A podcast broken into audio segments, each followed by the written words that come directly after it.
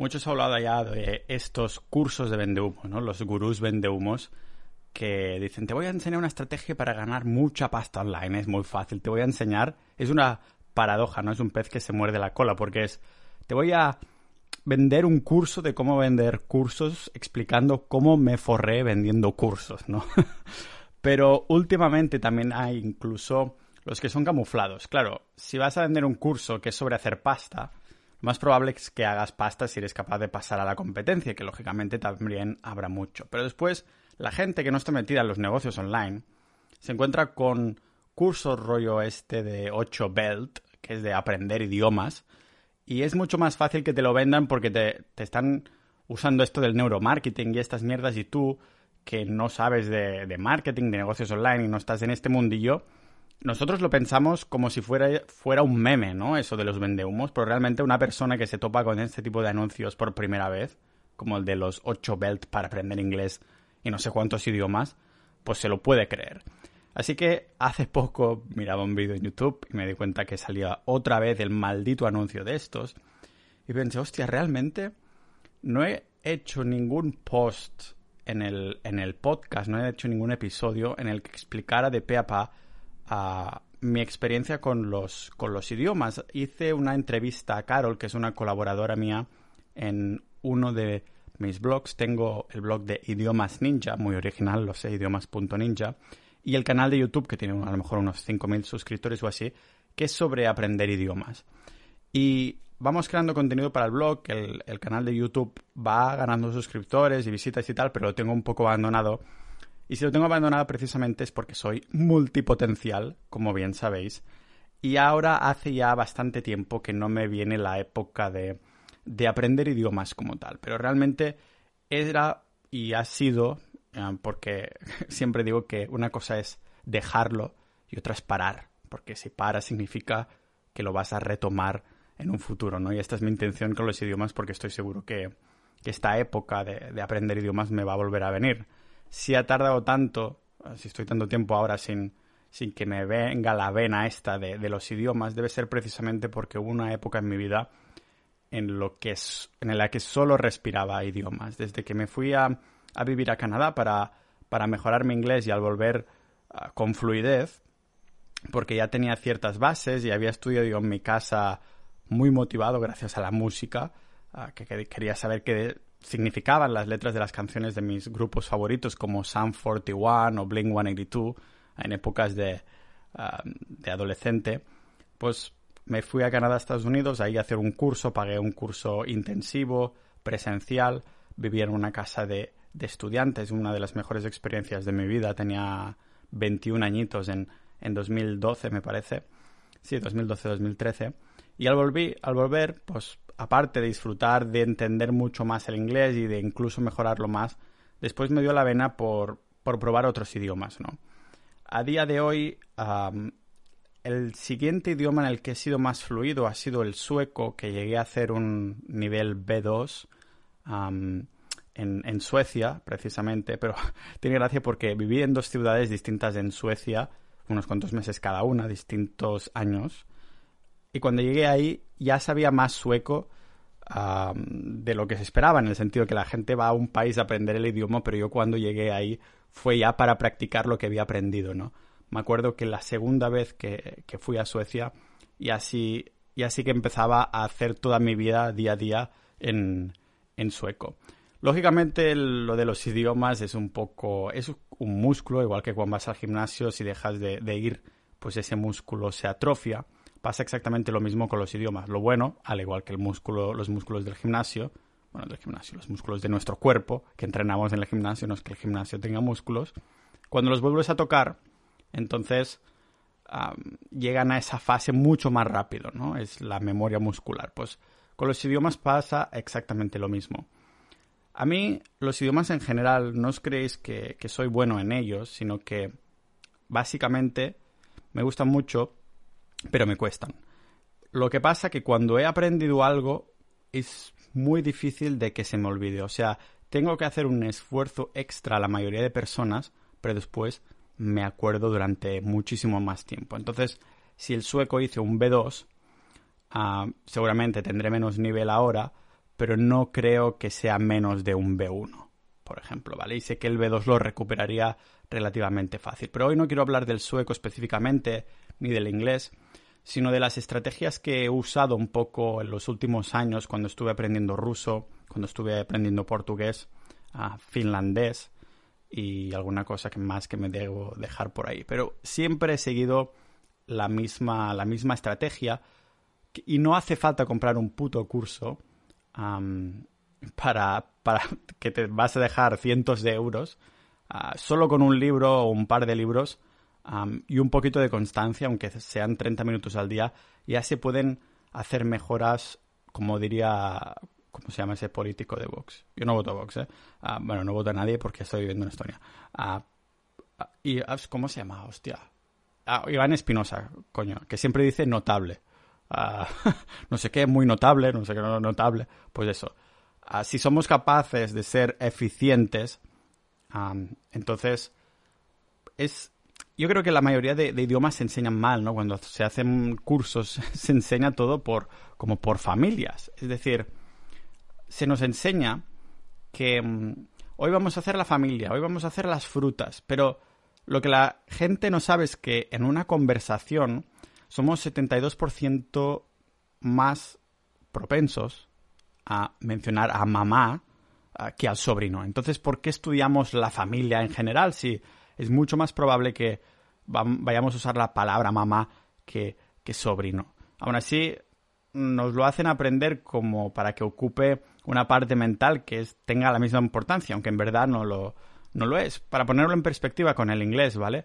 para, o sea, saber decir la palabra and, be, have, it, of, the, to, will you en, en comprensión de lectura significa que ya entendemos, solo con estas palabras que os acabo de decir, ya significa que entendemos el 25% de una lectura, que no está nada mal. Lógicamente sería confuso aprenderlas de golpe sin ningún tipo de contexto, pero os hacéis una idea.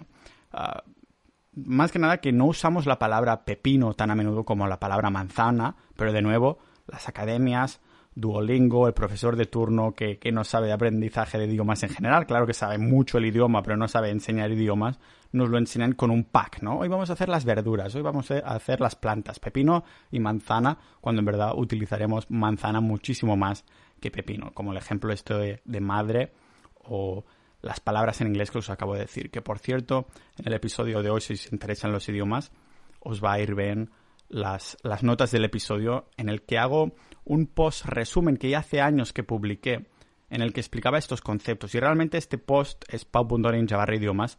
Es totalmente gratuito, es una entrada que me ocurre muchísimo. Y solo con esto mm, ya, ya está. Ya tienes lo que es la estructura, el plan para aprender un idioma. Solo te tienes que hacer con los libros ah, para tener material al que estudiar y al que vivirlo, para decirlo así. Utilizo mucho las series de televisión y las películas. Ahora os comentaré un poquito las fases que, utilizo, ¿no? Ah, pero aparte de esto, también he publicado un ebook que se llama Aprender idiomas sin tonterías, está en Amazon, que vendría a ser lo mismo que os presento de forma gratuita, pero en ebook un poco más expandido, con un poquito más de teoría, si sois curiosos en este sentido, y vale menos de, de 5 euros. Pero sinceramente, no hace falta comprarlo para aprender idiomas, es solo una manera de, de apoyarme, aunque un porcentaje se lo quede Amazon, ¿vale? Pero solo esto, tengadlo, tenedlo en, cuenta, ¿vale? Entonces, yo lo que me baso son en distintas herramientas para aprender idiomas, que algunos a lo mejor os sonarán, pero vamos a entrar, y es el método Asimil, pero no el método en sí para aprender idiomas, sino los libros de Asimil, que Asimil es una empresa, empresa francesa que tiene unos libros que yo tengo un montón en casa de mis padres, de diferentes para aprender distintos idiomas y tiene su propio método, pero a mí no me gusta el método en sí, creo que no es demasiado efectivo, pero en cambio los materiales, los libros en sí son ideales para aplicar en el método que os enseñaré hoy, ¿vale? Entonces, Asimil lo que hace muy bien con sus materiales es que hay las 2.000 palabras más usadas en, en esos libros, en esas 100 pequeñas lecciones, que además viene con audios, eso sí que es un poquito más caro, los libros de Asimil, ¿vale? Pero valen muchísimo la pena si quieres invertir en aprender un idioma de, verdad. Después utilizamos Anki, que es un programa totalmente gratuito. Creo que por iPhone sí que vale 25 euros, 25 euros la aplicación, pero si la quieres usar en el ordenador es totalmente gratuita. Y para Android también es gratuito y se sincroniza. Ah, os explicaré Anki, que es un software gratuito, como digo, de repetición espaciada. O sea, estamos usando ciencia para que se nos queden palabras a lo largo del tiempo, a largo plazo. ¿Os acordáis de eso que os decía? Sí, a mí me cuesta aprender, pero cuando se me queda algo es para largo plazo. Precisamente Anki tiene mucho que ver con esto. Y en esta primera fase también utilizo las 625 palabras comunes más usadas del idioma objetivo. Aunque el método Asimil tenga esas 2000, ah, con las palabras comunes hay unas listas ah, que tienen mucho sentido para, para aprender sueltamente, de forma suelta, y después ya sí empezar a incorporar frases de las lecciones de Asimil. Si os suena un poco lioso todo esto, es solo una manera de introduciros lo que es el método ninja, el método Pau Ninja de aprender idiomas pero en un momento entraremos en ello. Y después también utilizo mucho Google para buscar GIFs animados, imágenes, memes, audios y cosas así que harán la experiencia mucho más épica. Ya sabéis que como más épica es la experiencia, más te recuerdas de algo, ¿no? Es como cuando aprendes una palabra en cualquier idioma, la dices a un nativo y el nativo se empieza a reír porque has dicho una tontería. Como es un poquito embarazoso, la experiencia es épica y sabes perfectamente que no te vas a volver a equivocar con esa palabra porque acabas de tener una experiencia épica, ¿vale? Esto vendría a ser la fase 1, para decirlo así, se compone de dos fases, mi método, para aprender un idioma. y para hacerlo todo aún más divertido, paso después, cuando he hecho todo esto, esas 100 lecciones de Asimil con Anki y todo eso, pasamos a la fase 2, que es una...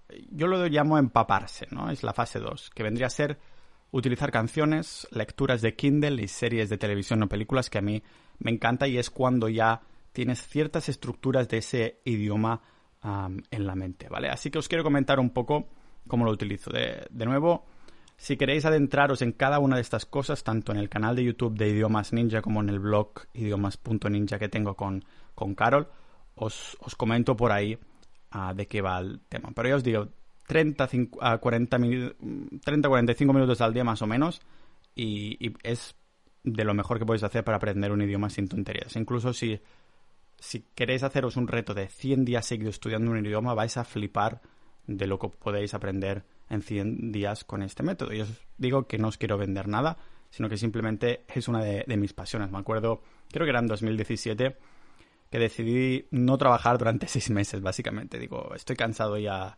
Solo tenía páginas nichos en esa época y me dije, no quiero hacer esto durante un tiempo, a ver qué pasa, a ver si realmente es pasivo.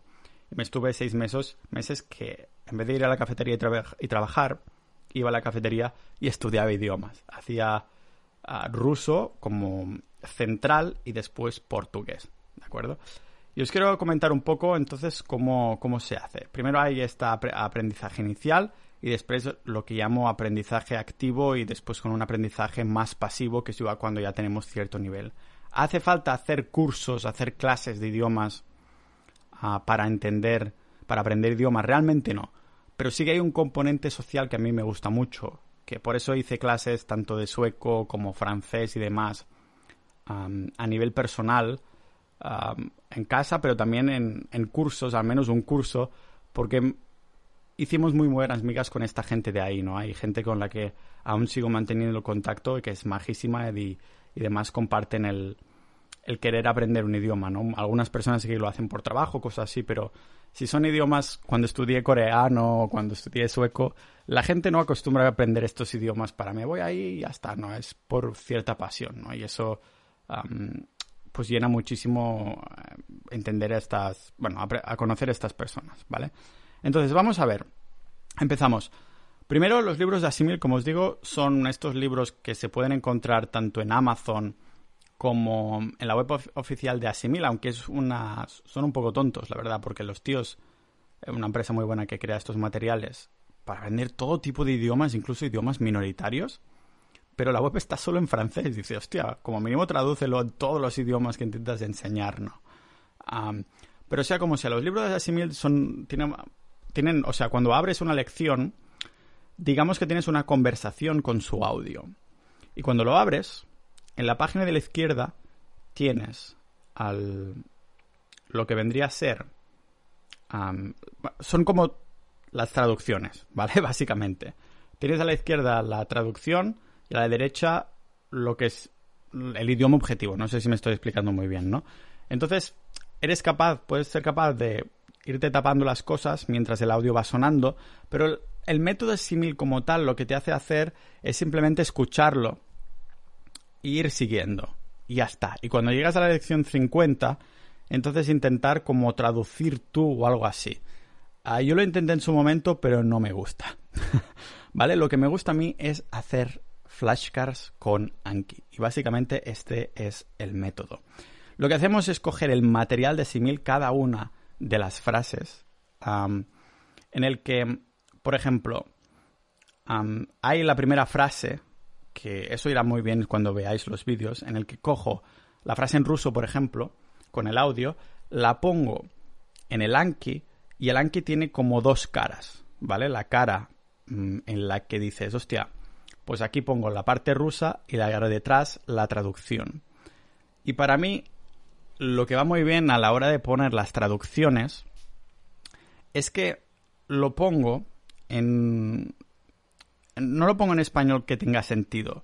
Por ejemplo, ¿cuándo podríamos encontrarnos? Esta frase en español si la pongo en ruso, cuando ponga en español para tener que hacer yo la traducción a cuánto podemos, cuándo podemos encontrarnos, no lo pongo así, sino porque pongo a cuánto nosotros podemos encontrarnos. Es la traducción literal de cada una de las palabras que hay en ruso, que sería vo skolka mi mojem o algo así, ¿vale? Que cada una de estas palabras significa a cuánto nosotros podemos encontrarnos. De esta manera el cerebro tendrá que pensar de esta manera. Ya es como intentar que pienses en ruso, pero lo está haciendo, en este caso en español, porque sabes que vas a tener que traducir así, ¿no? Y eso a mí me, me ha ido muy bien. Eso lo, he intentado tanto con francés como, como ruso, como portugués, y lo que hago, y de nuevo, aquí os va a venir de perlas mirar los vídeos de YouTube de cómo, cómo hago las flashcards y demás, pero como utilizo Anki, que puedes crear barajas de cartas, barajas de flashcards, que no son cartas de Magic o cosas así, pero lo que haces es crear un pilón de cartas y pongo una baraja de francés, a lo mejor. Y ahí voy a poner las 100 malditas lecciones de francés.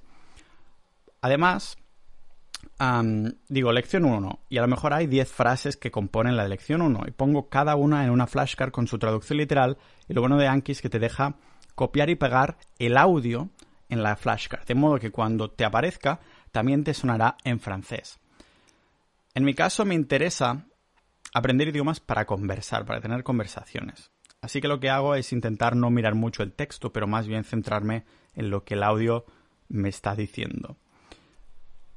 esto vendría a ser a grosso modo, ¿vale? Lo bueno de Anki es que además tiene un montón de estadísticas o cosas así que te deja ver cuándo eres más productivo, en qué horas te sabes más flashcards y cosas de estas. Y lo bueno de Anki, esto es muy importante, es que utiliza ciencia, la ciencia de la repetición espaciada, que es que yo hoy te enseño algo, mañana te lo, vuelve te lo vuelvo a enseñar, y si lo sabes fácilmente, te has acordado, entonces ya no te lo vuelvo a enseñar hasta dentro de cuatro días, ¿vale? Cuando pasen cuatro días, Anki nos hará aparecer otra vez esa carta de hace cuatro días, esa frase en ruso a lo mejor, y si nos es fácil, ya nos lo volverá a enseñar hasta dentro de dos, tres, cuatro semanas. Pero si ponemos que es difícil, entonces a lo mejor dentro de dos días nos lo vuelve a, enseñar. Rollo, lo sabemos, pero ah, nos es difícil, entonces y a lo mejor pasa que al cabo de cuatro días no nos acordamos y podemos poner que no nos lo hemos sabido y sabemos que mañana nos volverá a aparecer esta carta. Entonces, es como una curva, una curva llamada la curva del aprendizaje. Y esto tenemos muchísima suerte, ninjas de la vida, que Anki sea una aplicación, un software totalmente gratuito y que se sigue actualizando. Hay aún algunas aplicaciones que intentan como copiar o copiar incluso el nombre, pero realmente el que utiliza la ciencia de la repetición espaciada es el, es el Anki, ¿de acuerdo? es aprovechando la curva del olvido, más que nada. Es la ciencia de la repetición espacial es precisamente para esto, para la curva del olvido.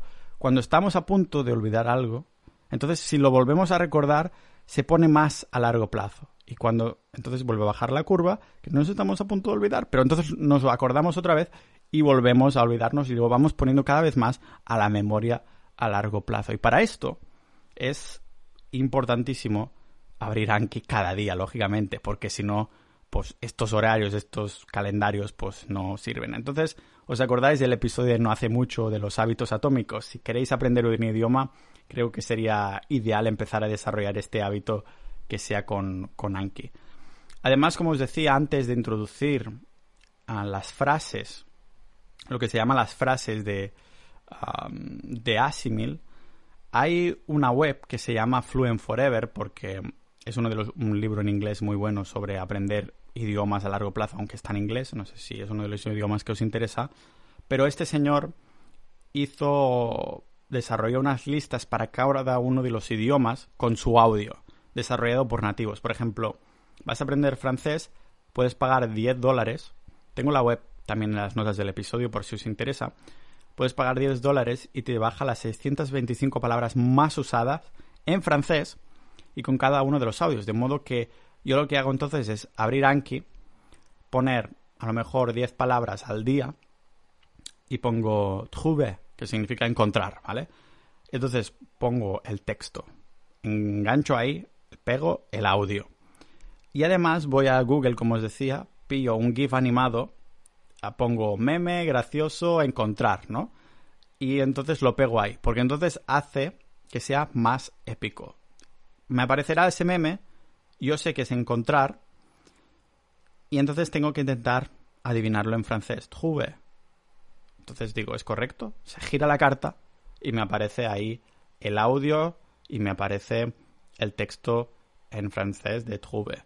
Pero a veces también lo configuro en Lanky que me aparezca primero lo de francés y que yo tenga que traducirlo al español para saber qué es.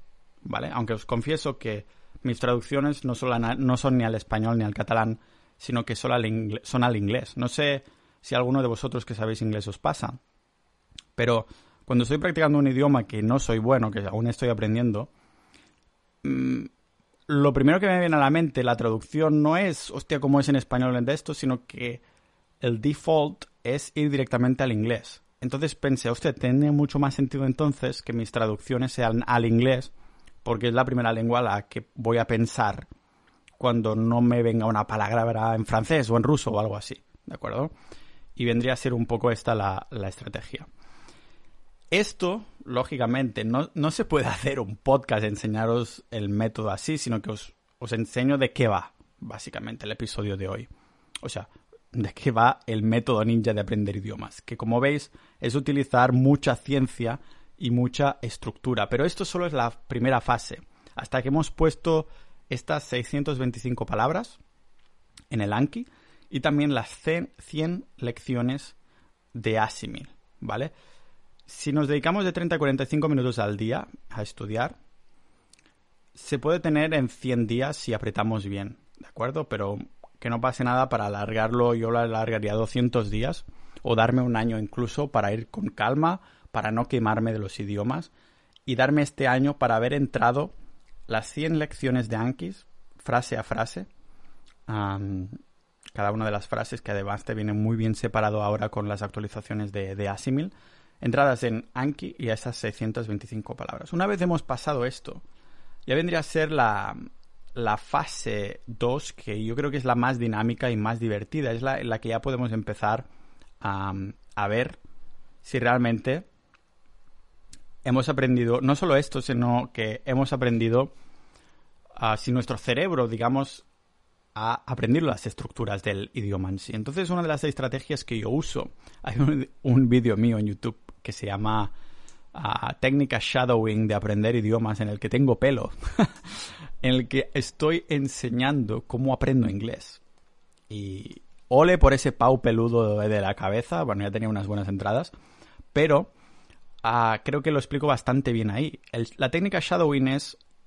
Mucha gente se piensa, hostia, voy a mirar unas series, unas películas ahí en inglés o cualquier idioma que esté aprendiendo y voy a aprender pasivamente. Y esto no funciona así cuando esta fase es la última de todas. Es cuando ya has pasado toda la fase 1 y la fase 2, y ya tienes una fase 3 que es una fase pasiva. Estar ahí, mirar y disfrutar de la película y que el cerebro vaya solidificando todo lo que has aprendido y esas fonéticas, esa gramática se te vaya quedando de forma pasiva. Pero para llegar a este punto hay que, hay que hacerlo de forma proactiva. Y os cuento cómo funciona. También están vídeos míos en YouTube en el que estoy yo practicando sueco. Y eso lo hice, como digo, en este vídeo en inglés. Con How I Met Your Mother me compré los DVDs originales, porque entonces no había Netflix y cosas así que pudieras poner los subtítulos en, en, inglés o en español. Y entonces lo que hago es... Ah, dicen una frase y pauso a cada frase. Cada frase que dicen pauso. Ya os digo, no es un entretenimiento. Estoy aprendiendo es como estudiar, pero con series y películas. No es de entretenerme. Tengo que pausar a cada frase y entonces repetirla dos veces. Eso es el shadowing. Es como mm, ayuda a que el acento se te vaya mejorando, pero también a que aprendas las cosas que aún no entiendes, ¿vale? Ah, en el vídeo me acuerdo que utilizaba el ejemplo de mm, I gotta go. I que vendría a ser como I have to go, me tengo que ir, pero es en slang que vería I gotta go. Entonces lo dicen así muy rápido, I gotta go. Claro, a mí me lo dice esto un, americano así, cuando yo no sabía inglés, digo, ¿qué coño? Porque yo a lo mejor sí sé la frase I have to go, pero no hablan así, no, no hablan tipo I have to go, dicen I gotta go. Y claro, te quedarías, uh", pero gracias a ver estas series y películas y haber repetido cada frase dos veces, es más que nada como actuar. Cuando aparece ahí la frase, la pauso, repito, dos veces y a veces salen frases que no entiendo, la traduzco, tenía libretas y tal, y la copiaba a lo mejor un par de veces y la iba repitiendo. I have to go, I have to go, ¿no? Entonces, continuaba y hacía, me parece que eran cinco minutos de serie al día, que parece poco, pero claro, en estos cinco minutos a lo mejor tardo 20, como un, como un capítulo entero, porque a cada frase lo paro. A cada frase paro y entonces sí que, sí que lo voy repitiendo, ¿no? Y lo mismo con, con los vídeos de YouTube, con los youtubers, eso va muy bien. También se puede usar de forma, en la fase 3 de forma pasiva, pero hay youtubers muy grandes que son graciosos, que entretienen, que tienen subtítulos. Entonces se puede hacer exactamente lo mismo. Yo me los descargaba con los subtítulos incluidos y entonces lo, lo hacía por lo hacía así, ¿no? De bueno, Aparte de esto, también hay otras estrategias que, pueden sonar, ah, que es, por ejemplo, el sentence mining, que se trata de algo bastante obvio pero omitido, que son frases repetidas una y otra vez, ¿vale? Ah, en vez de palabras sueltas de una lista, frases compuestas, pero no cualquiera, ¿vale? Y es repetirlo. Es, por eso es mining, como de minar, no criptomonedas, pero frases. Para que veáis que los idiomas, aprender idiomas, ya se usaba el minado antes que, el Bitcoin, que por cierto está subiendo últimamente. Ya haremos algún capítulo sobre esto. también está el método Loki, que es un básicamente usar la imaginación. Estos no los he usado yo, ¿vale? son los que sé que existen, ah, pero que a mí no me han acabado de gustar. Pero es usar la imaginación si eres muy creativo para crear una imagen mental de un sitio y en ese espacio, digamos que me pongo el vocabulario que quiero aprender. Por ejemplo, si me imagino un parque, un recreo como un, paseo, y uso las palabras que estoy estudiando. Ahora me voy al istu, que es sentarse en finlandés, en finés. Después saco el bocata de la, mochila y sion, que es comer en, en finés. Y de esta manera se crea una experiencia mucho más dinámica y también puede ser divertida para los que quieran usar más la, la imaginación, ¿vale? O sea, vas como imaginando tu día a día y qué vas haciendo usando las palabras clave que estás aprendiendo. también existe otro más, para poner un ejemplo, los que creo que son más efectivos pero que no he usado de forma personal, pero otro más sería el método Iversen, que sí que lo he usado en el pasado cuando tengo unas cuantas palabras nuevas que no hay manera de memorizar, que es básicamente cuando estaba haciendo lo del shadowing, de repetir frases de las series, las escribo estas palabras en un papel y voy haciendo traducciones tal cual de las palabras. Me las tapo, ¿vale? Primero una, después otra y después otra. Y después vuelvo a traducir la primera parte, ¿no? Para que se refresque el, cerebro. Y, me ha servido bastante bien cuando había palabras que eran muy difíciles de, memorizar simplemente por no había ningún tipo de, ningún motivo, simplemente me eran difíciles de, memorizar. Con esto y un bizcocho, este vendría a ser la un poco las el truco, ¿no? Una vez ya he llegado a esto, la primera fase, recordad que es la más importante, las, las 100 lecciones de Asimil, depende del idioma, a lo mejor tienen menos de 100 lecciones, las 625 palabras. Entonces, ya también puedo pillar un profesor a Italki, Italki, sería la traducción, la spelling general, que he usado varios profesores, tanto de sueco como de francés, Ah, que va muy bien cuando ya tienes la base. Eso sí que lo recomendaría cuando tienes la base, porque si no estás pagando una hora de un profesor para decir esto. Em, ¿Vale? O sea, mejor tener unas estas bases, esta primera fase, después de estar un año así, y entonces ya sí pillar este profesor en Italki, que por cierto, si vas a pau.ninja barra Italki, os dan 10 euros, 10 ah, dólares gratis, ¿vale? Todo lo tenéis en las notas del episodio, que es lo mismo que pau.ninja barra idiomas. Bueno, esta vendría a ser un resumen rapidísimo, pero es que me di cuenta de la importancia que han tenido para mí los idiomas. Es como lo de ser calvo, ¿no? Ese episodio que os comenté, que digo, hostia, realmente ser calvo me ha marcado la vida en los últimos años y aún no he hecho ningún episodio porque es algo que ya es como natural. Lo mismo con los idiomas, aunque ahora los haya pausado en su momento tuvieron mucha importancia. De hecho, de las mejores, la mejor, la mejor, la mejor inversión que he hecho en mi vida ha sido aprender inglés, ¿vale? Lo volvería, si, me, si tuviera que empezar de cero, empezaría con el inglés, os lo digo totalmente en serio. Además, yo era de las personas que sacaba peores notas. Me pasé con un 5 la secundaria, peladísimo, porque la profesora de inglés me pilló pena y al final pude pasar. Pero realmente se nota muchísimo cuando algo te apasione de verdad que cuando lo tienes que hacer porque sí. No tenía ni puta idea de inglés cuando tenía 17 años. Fue a partir de ahí que dije, quiero empezar a viajar, quiero mm, entender estas letras de estas canciones, de estos grupos que tanto me molan. Y entonces todo cobró sentido. Espero que, mm, que al menos este episodio sirva para ver que no hace falta un curso de cientos de euros o un método increíble, sino que todos estos recursos ya lo tenemos a la palma de nuestra mano. Ah, y además con cosas que no son... Mm, en menos de 100 euros lo tenemos. Tenemos todos los materiales para tener una buena base, para llegar incluso al nivel A2 y a partir de aquí poder ya desarrollarnos más. tal vez en un futuro haga algún episodio más específico de alguna rutina o idioma específico en el que quiera estudiar en ese momento pero por ahora así son las cosas, ¿vale? Espero que os haya servido y recordad, yo creo que esto sin las notas del episodio tampoco tiene mucho sentido. A lo mejor si eres una persona curiosa que quieres ver cómo estudiaba yo los idiomas en, en mi día, pero sí, básicamente era el inglés, fue shadowing total y el resto de idiomas, ya sea ruso, francés y todo lo demás, fue a base de asimil y grinding. Ser mediocre cada día un poquito, ¿no? De unas cuantas palabritas cada día es increíble estos hábitos anatómicos que decíamos, ¿no? El, aprender unas palabras cada día y dices, hostia, ya soy mejor, 1%, 1 mejor de lo que era ayer y esto da una motivación muy grande. Sea como sea, si aprendí idiomas yo, a ver cómo lo hacíais vosotros, si, si os interesa, gracias por haber llegado al final. Y como no, un abrazo a todos los miembros de Sociedad.ninja, la comunidad del podcast, y también tenemos episodios exclusivos donde hemos hablado de fiscalidad con un asesor fiscal muy top, de minimalismo, de Bitcoin, episodios exclusivos ahí. Y la comunidad que es majísima, lógicamente, y también hablamos de, de idiomas por ahí, faltaría más. Así que nada, os mando un saludo y nos vemos en el próximo episodio de este podcast multidisciplinar de Pau Ninja.